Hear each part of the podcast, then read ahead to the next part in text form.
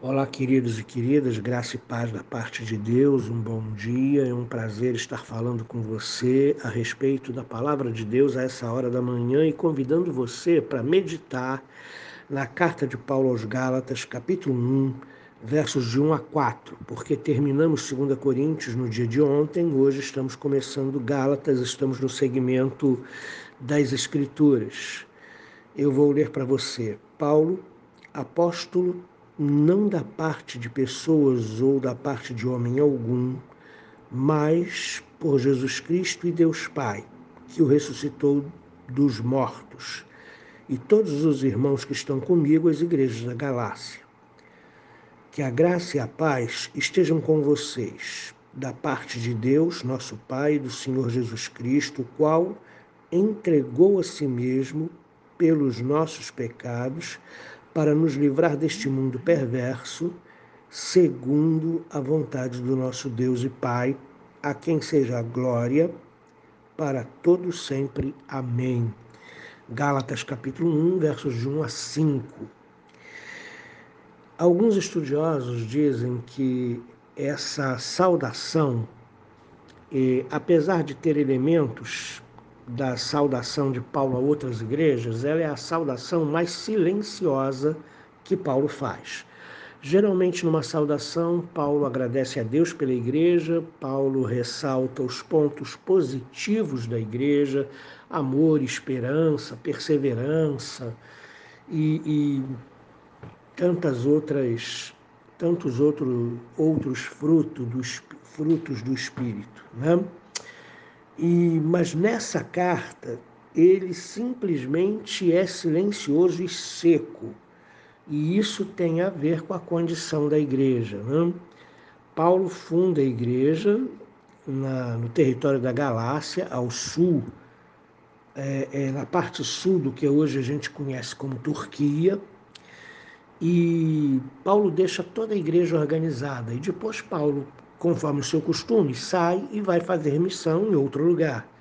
Quando Paulo sai da igreja aos Gálatas, a igreja aos Gálatas é infiltrada ou visitada por cristãos judaizantes, cristãos de Jerusalém, que vêm pregando um outro evangelho, dizendo aos Gálatas que eles precisavam cumprir os rituais judaicos, circuncisão, festas e, e tantas outras coisas que fazem parte dos rituais judaicos. E caso a igreja não eh, se circuncidasse, não guardasse as datas festivas que os judeus guardavam, a salvação deles não estaria completa. E, ao que parece, os Gálatas abraçaram essa mensagem mentirosa, desprezaram o verdadeiro evangelho pregado por Paulo e abraçaram essa mensagem mentirosa dos falsos mestres. Paulo, sabendo disso, escreve essa carta. Então, por isso Paulo é tão silencioso e tão seco, porque ele escreve uma carta a uma igreja que muito rapidamente abandonou o verdadeiro evangelho e assumiu como verdade uma mensagem do falso evangelho pregada pelos cristãos judaizantes vindos de Jerusalém que se infiltraram na igreja. Então você observa, Paulo saúda a igreja com a graça e com a paz, a graça é o favor de Deus e a paz é a sensação de bem-estar inexorável que o próprio Deus promove no nosso coração por estarmos nele.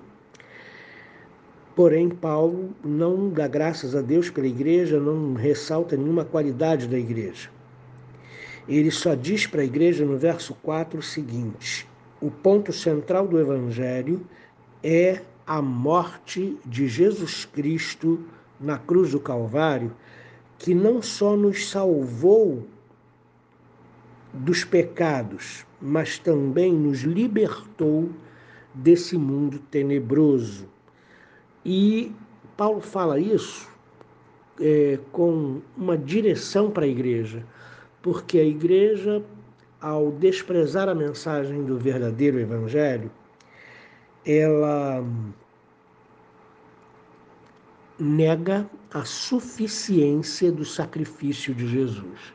Se existe alguma outra coisa para complementar a minha salvação que não seja a crucificação e morte de Jesus Cristo na cruz do Calvário, então eu estou negando a suficiência de Cristo e a suficiência do seu sacrifício.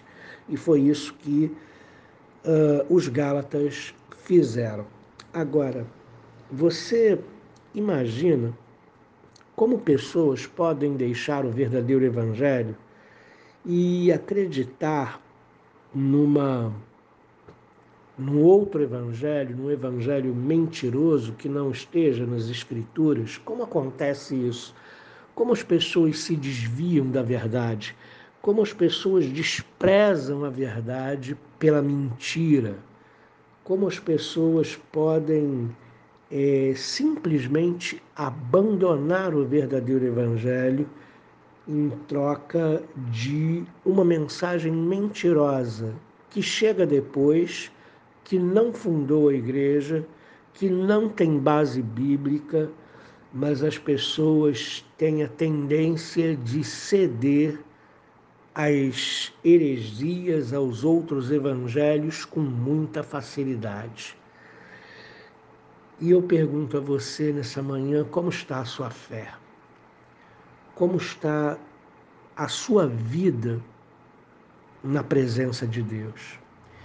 Você é uma pessoa suscetível a qualquer coisa que você ouve falar na televisão, a qualquer novidade trazida no rádio, na internet, por pregadores eletrônicos.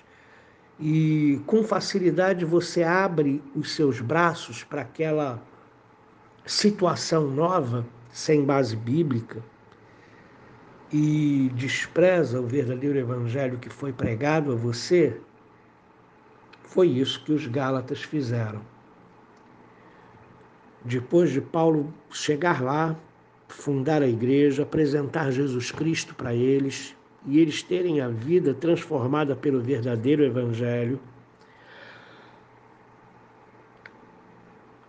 eles são infiltrados por cristãos judaizantes que pregam um evangelho diferente do que o apóstolo Paulo pregou a eles. Eles não questionam, eles não dizem que já abraçaram a fé e não estão dispostos a, a ouvir nenhuma mensagem de outro evangelho, eles simplesmente trocam o verdadeiro evangelho pela, pelo falso ou pelo outro evangelho. Um evangelho que não é centrado em Jesus Cristo, não é evangelho. O Evangelho é centrado em Jesus Cristo, no seu sacrifício na cruz que nos libertou desse mundo tenebroso, na sua ressurreição que nos trouxe vida eterna. O Evangelho sem Jesus Cristo, ele é qualquer coisa menos o Evangelho. Então, no decorrer dessa carta, nós vamos discutir como as pessoas abandonam a fé com facilidade, como elas são enganadas com facilidade, como elas têm dificuldade de perseverar e de permanecer na sã doutrina. E eu espero, querido, que você esteja bem atento para isso, porque os falsos mestres eh, tinham em abundância no passado e têm abundância também, eh, existem em abundância nos tempos odiernos. Então, o cuidado que os Gálatas deveriam ter e não tiveram é o cuidado que nós devemos ter. Nós devemos estar verdadeiramente firmados no Evangelho e o Evangelho ele é firmado em Jesus Cristo. Fora de Jesus, se existe alguma outra coisa além de Jesus, seja circuncisão, seja um, um, um sacrifício, seja é, alguma coisa que você precise fazer, esse é um outro evangelho. O verdadeiro evangelho está firmado em Cristo e Cristo é suficiente. Ele foi o próprio sacrifício pelos nossos pecados e sacrifício perfeito. Por isso não precisamos de mais nada, só Cristo. A nossa vida deve ser dirigida pela palavra de Jesus. Tudo que não tem base bíblica deve ser desprezado. que nós possamos vigiar, porque os falsos mestres nos rodeiam. Que nós possamos vigiar e perseverar na sã doutrina. Deus abençoe você nessa terça-feira. Querido Pai, que nós não estejamos dormindo, mas estejamos despertados. Ó Deus querido, vigilantes para poder, Senhor querido, identificar, ó Deus, os outros evangelhos que são pregados e desprezá-los um a um e termos a capacidade, ó Deus querido, dada por ti de permanecer no verdadeiro evangelho que é firmado em Cristo e baseado na palavra. Em nome de Jesus. Amém.